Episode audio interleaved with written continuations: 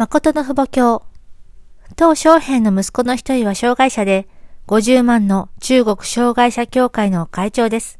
1992年12月23日、世界平和女性連合の大会が開かれる前日、その人の直属の部下たちが私たちの代表団を招請して歓迎会を開催したのですが、彼らはとても喜んでいました。お母様に会い、今まで進められてきたことについて話をしながら、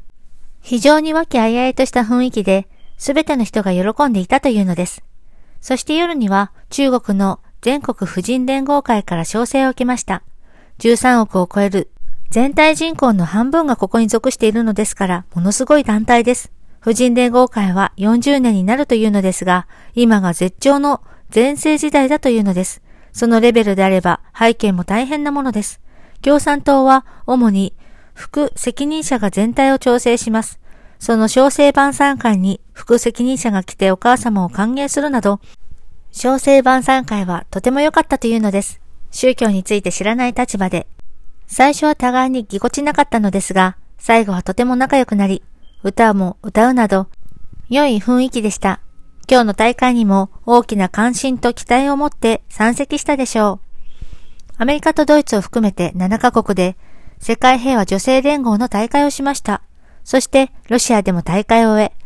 これからオセアニアでも大会をしなければなりません。お父様が行かなくても、オセアニアまで連結させるのです。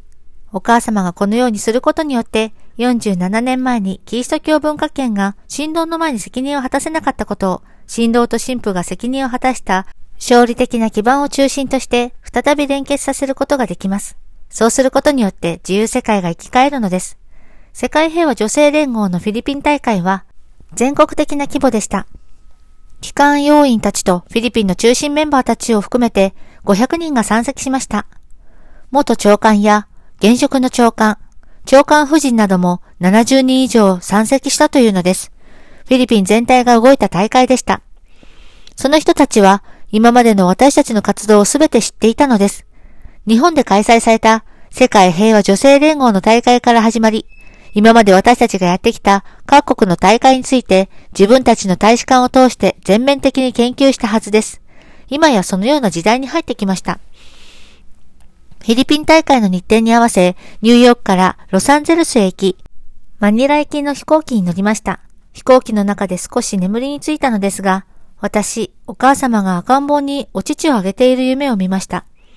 とても目鼻立ちのくっきりとした可愛い子でした。夢の中で私はもう赤ん坊を産む年齢ではないのにと思いましたが、赤ん坊がお乳を欲しがるのであげたのです。空港に到着して飛行機を降り、その夢のことをすっかり忘れていたのですが、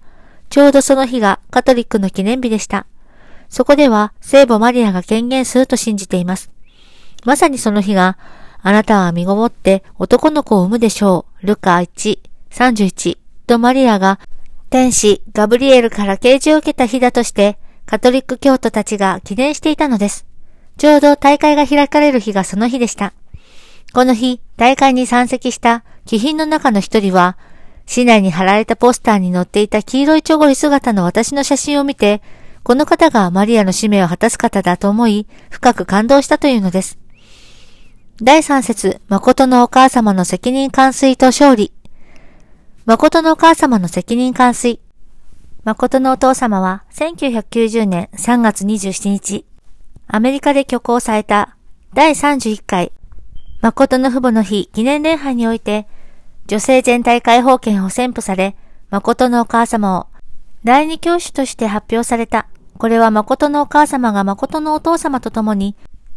すべての摂理を共同で導いてこられ、復帰設理を完成するにあたって勝利されたことを天下に公表するものであり、誠の母として完成実態を備えるようになったことを意味する。第四次アダム県時代を発表しましたが、カインとアベルを中心とした母の責任を果たしました。ですから、お父様のあらゆるものを連結してあげなければなりません。それが母子教女時代です。母子教女時代から不死教女時代に連結してこそ、祝福を受けた家庭が父母様の家庭に従って入っていくことができます。ですから、母子教女、不死教女をして解放されるのです。男性たちは、今まで天の見舞いに享受できずに反対しました。国を踏み越え、絶対信仰、絶対愛、絶対服従することによって、世界を超え、天井まで超えていくのです。今まではそのような立場に立てませんでした。母子教授時代にお母様を中心として勝利した基盤の上に、不死教授時代を迎えなければなりません。今このような位置にまで来たというのです。お母様は苦労しました。今ではもう、どこに立てても心配がありません。これまで多くの苦労をしました。世界を巡りながら難しいこともたくさん感じたと思いますが、峠をすべて越えました。それがすべて教材になりました。また、私が多くの大会をしましたが、誠のお母様は日本の集会を模範的にやり遂げました。かなり良い成果を上げたと思います。もともとお母様はそのような何かがあります。おとなしく見えても大胆なところがあります。お母様がそのようにためらうことなく、聴衆たちを包み込んでまとめてしまうとは思わなかったでしょう。お父様の大臣の第二教師という名をつけてあげたのですが、その名をわけもなくつけたのではないのだな。お父様はよくわかってつけたのだな、と感じるでしょう。数年かかる基盤を一気に築いたのです。皆さんもお母様以上にしなければならない責任があります。今ではもう、お父様が一人でいても、父母様の大臣であり、お母様が一人でいても父母様の大臣です。お父様が70を超えたので、後継者が出てこないのかという話はやめなさいというのです。父母が生きていて、私の息子、娘たちがいます。心配することはありません。お母様や息子、娘たちは、統一教会のシックたちより、神様の絶対愛を中心としてために生きることにおいて先頭に立たなければなりません。これを今から肝に銘じなければならないのです。そのような観念を持たなければなりません。それで今後、私たちの後代に過ちがあったり、原則から外れたりすることがあれば、私たちの家庭会議を通して新たに決定を下し、これを立て直すシステムができるでしょう。もう心配ないというのです。ですからお父様が第一教師であり、お母様は第二教師です。今までは女性たちが男性についてきましたが、これからは水平です。今まで7.1節、7.8節、7.9節、7.10節を宣布し、2003年7月13日に、道元時代終結宣布をしました。そうすることによって復帰説になられるものが完結したのです。神様が霊肉を中心として、父母の位置に出ていくようになったということです。今回、道元時代の復帰を通して、勝利をお返することによってお母様が現れたのです。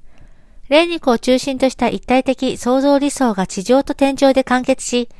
父母の成婚式と入籍式が可能になることによって、地上世界も成婚式と主女の出生届が可能だというのです。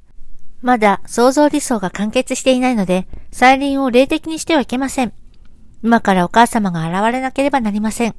体をまとって霊界で父母の位置に立つことによって初めて父母が入ります。神様は神的な父母になり、誠の父母が体的な父母になって、神様の実態をまとって天の国に入っていくとき、その息子、娘がすべてついて入っていくのです。神様には超宗教、超政治、超国家、超 NGO、超世界の一つの国を成し遂げようという身旨がありました。その身旨のためにメシアを送ってくださったのですが、